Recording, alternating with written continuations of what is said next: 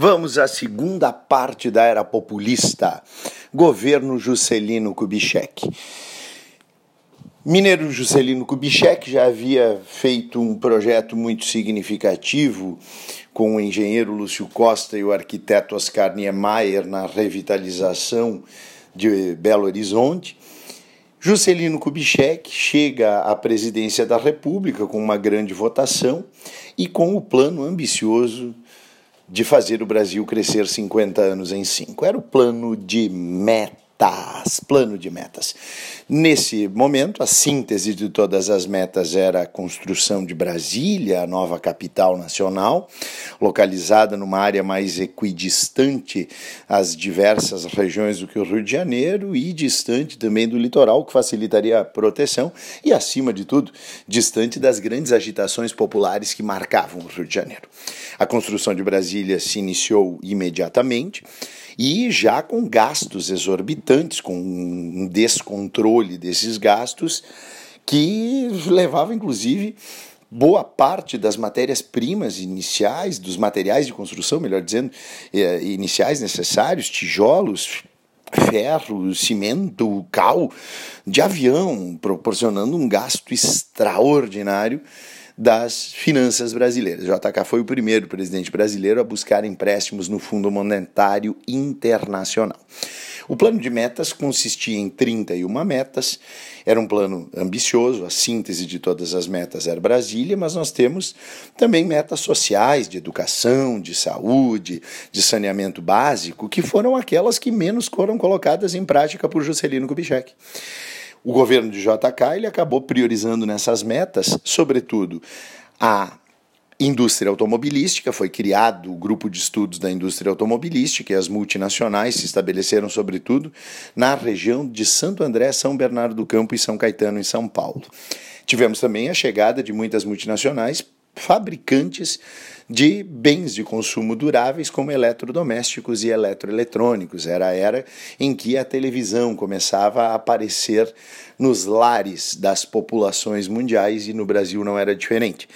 Tivemos também, nesse plano de metas, a priorização para o transporte rodoviário, a construção de diversas rodovias, as BRs, e o sucateamento progressivo do Parque Ferroviário Nacional o que acabou gerando também uma crescente dependência em relação ao petróleo e a seus derivados. Uma outra circunstância marcante é que nós já tivemos naquele, naquele momento da década de 50, na segunda metade da década de 50, uma situação de elevado número de imigrantes, de retirantes, melhor dizendo, da região do Nordeste para o Sudeste, ocasionando uma concentração populacional e um crescente, uma crescente miserabilização das periferias de grandes cidades como São Paulo. Tivemos também, nesse momento, a criação da SUDENE, Superintendência de Desenvolvimento do Nordeste, e tivemos o início de frentes mais significativas de expansão do agronegócio em direção à região centro-oeste e ao oeste do Brasil de uma maneira geral, iniciando também a utilização mais significativa de implementos agrícolas, como agrotóxicos, como fertilizantes, e a mecanização agrária que se iniciava. Mais fatores, temos, por exemplo, pequenos levantes militares nacionalistas em Jacareacanga e Aragarças, embora a alta cúpula militar tivesse um bom relacionamento com Juscelino Kubitschek, assim como o judiciário e o legislativo. A correlação de forças no poder levou o JK a fazer diversas concessões e a viabilizar o seu projeto de crescimento. Entretanto, havia muitas críticas dos grupos nacionalistas que acusavam o JK de ser um entreguista enquanto que a oposição, como a UDN, fazia fortes críticas à corrupção presente no governo e especialmente à gastança na construção de Brasília. Juscelino Kubitschek, que recebeu o apelido de presidente Bossa Nova, lembrando que a Bossa Nova surgiu nesse momento, criada a partir de uma figura chamada João Gilberto, falecido em 2019. O final do governo JK foi marcado pela ruptura com o Fundo Monetário Internacional diante de negativas de novas, novos empréstimos, novas concessões e pelo lançamento da OPA, Operação Pan-Americana, que se caracterizava por pressionar os Estados Unidos a retomarem os seus investimentos no continente americano. Desde os anos 30, os Estados Unidos eles adotaram em relação à América Latina a política de boa vizinhança em que se priorizavam as relações diplomáticas e os investimentos seriam fundamentalmente estratégicos. Só que com a Revolução Cubana acontecendo, aí os Estados Unidos também passariam a ter interesses maiores e necessidades de investimentos aqui no continente para evitar que novos levantes como o cubano aqui acontecessem. Tanto é que em 1961, John Kennedy lançou a na Conferência de Punta del Este, lançou a Aliança para o Progresso, incentivando, inclusive, as multinacionais norte-americanas a investirem no continente, no subcontinente latino-americano. Pois bem, mas uh, eh, JK não consegue eh, fazer o seu sucessor. O candidato a presidente em 1960 da, da aliança entre PSD e PTB foi o general Henrique Teixeira Lott, que tinha uma, uma, uma, grande capacidade de ação, mas uma popularidade pouco significativa em termos de prestígio político. O candidato a vice sim se elegeu, foi João Belchior Marques Goulart, o Jango. Só que a vitória coube a um político de passagem por partidos pequenos, o PDC, o PTN, e de uma trajetória muito rápida na sua evolução política, passando a prefeitura de São Paulo e logo a seguir a presidência da República, Jânio da Silva Quadros. Um um político de algumas falas e comportamentos pitorescos, apoiado pelos grupos mais conservadores da sociedade, principalmente apoiado pela UDN. Jânio faz a famosa campanha da vassourinha, prometendo varrer a corrupção do Brasil. Discurso bastante moralista que lhe rendeu o apoio de muitos setores conservadores da sociedade. Jânio Quadros assume a presidência em 31 de janeiro de 1961, mas já em agosto desse mesmo ano de 61 renunciaria. Jânio Quadros ele inicia o seu governo herdando um déficit econômico muito significativo do período JK e com a necessidade de fazer contenções. E ele aumenta impostos e ele estabelece algumas medidas que, sim, vão ao encontro das expectativas dos grupos conservadores. Ele, dentre outras coisas, proíbe eh, jogos de azar, proíbe as rinhas de galo, proíbe o uso de maiô cavado em concursos de Miss, o uso do biquíni, o uso de lança-perfume. E o Jânio, ele aí parte para algo que surpreendeu a todos. Em 1955, a Conferência de Bandung reuniu 29 países oriundos da descolonização da África e da Ásia que adotaram a PEI, uma política externa independente, para não submeterem a sua política externa nem a, é, diretamente e irrevogavelmente ao primeiro mundo capitalista, que era comandado pelos Estados Unidos, nem ao segundo mundo socialista.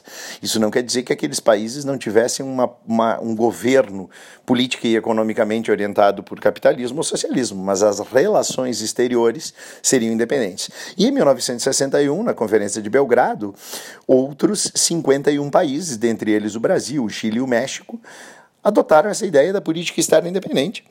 E Jânio Quadros visitou Cuba, fez diversos elogios à, à política educacional e, e, e, de saúde do governo cubano, de Fidel. E Jânio Quadros, mais do que isso, quando John Kennedy lançou a Aliança para o Progresso, na Conferência de Punta del Este, o Brasil através do nosso embaixador Santiago Dantas, assim como o Chile, se absteve de votar. Mas no retorno de Punta del Este, Che Guevara foi recebido por Jânio Quadros e condecorado com a Ordem do Cruzeiro do Sul. E dentro dessa lógica da política externa independente, o Brasil retomou relações diplomáticas com a União Soviética e com a China comunista, que haviam sido rompidas na era Dutra. Inclusive, João Goulart estava em visita oficial à China quando Acontece a surpresa. Pressionado, é bem verdade, especialmente por Lacerda, pelos grupos mais conservadores, Jânio tenta uma manobra esdrúxula, como esdrúxulo foi o pensamento e o comportamento dele ao longo de grande parte da sua, da sua trajetória política. Alega forças ocultas, forças terríveis, e renuncia ao cargo de presidente da República naquele ano de 1961, 25 de agosto. Jânio esperava ou uma grande reação popular ou que o Congresso Nacional não aceitasse a sua renúncia em função de seu vice João Goulart ser visto como uma ameaça pelos grupos burgueses nacionais. Sempre lembrando, João Goulart não era comunista nem de perto, nem, mas olha, nem perto. Mas Jango fazia um cumprimento protocolar sempre que visitava um país, elogiando as reformas e as transformações sociais que aconteciam, e o fez na China. E isso bastou para que ele fosse ainda mais acusado de ser comunista. E Jango estava na China quando Jânio Quadros renunciou. O Congresso Nacional aceitou essa renúncia, Ranieri Mazzilli tomou posse às 17 horas do dia 25 de agosto de 1961, mas começa a se desencadear uma crise muito forte que por muito pouco não conduziu o Brasil à guerra civil. Por quê? Porque nós já tivemos ali os mesmos grupos, os mesmos jogadores de xadrez que em 1964 consumariam o golpe civil-militar. Nós tivemos a grande mídia, o alto oficialato do exército, um grupo de empresários muito fortes, mais poderosos.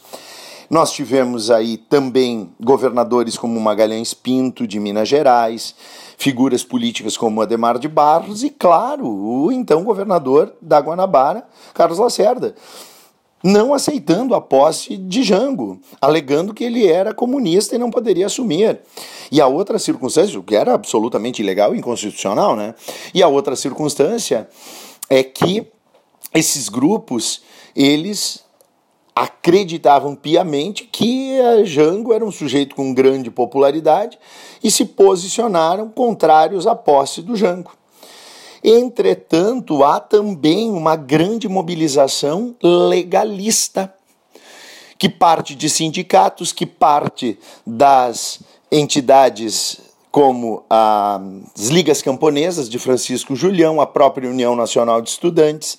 Há um grupo significativo de militares legalistas, como aqueles que sabotaram os aviões da Força Aérea Brasileira na base aérea de Canoas, quando haviam estes recebido a ordem para bombardear o Piratini. E há uma mobilização maior de governadores como Miguel Arraes, de Pernambuco, e especialmente Leonel de Moura Brizola que naqueles dias que antecederam a posse de Jango, mandou via rádio a rede da legalidade nos porões do Palácio Piratini, conclamando a população a pegarem armas para garantir a posse de Jango.